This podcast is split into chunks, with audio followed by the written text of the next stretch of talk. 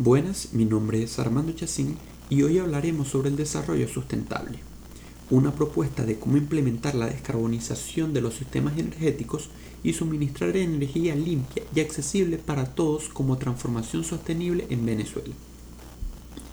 En el país, desde hace años, el sistema eléctrico está basado en el suministro de la energía hidráulica y de la quema de combustibles fósiles.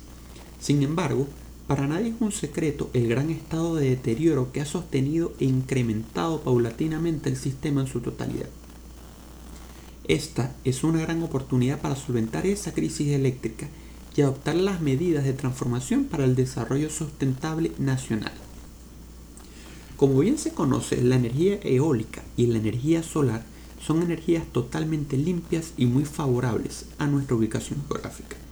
Por un lado se encuentra la energía eólica, que requiere de gran afluencia de vientos, lo que se tiene perfectamente en toda la zona costera, y por otro lado, al ser un país tan cercano a la línea ecuatorial con incidencia solar directa y permanente, favorece el empleo de energía solar. De hecho, desde hace años se desarrolló un proyecto de 8 parques eólicos a construir en Venezuela, que no fueron llevados a cabo por problemas sociopolíticos.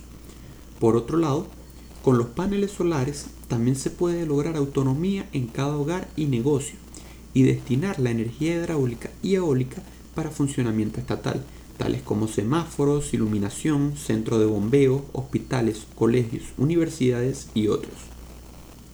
Medidas totalmente tangibles a corto plazo que ayudarán a la descarbonización nacional, frenar el avance del cambio climático y suministrar energía a todos los sectores, incluso los más remotos, dando cumplimiento a un conjunto importante de ODS.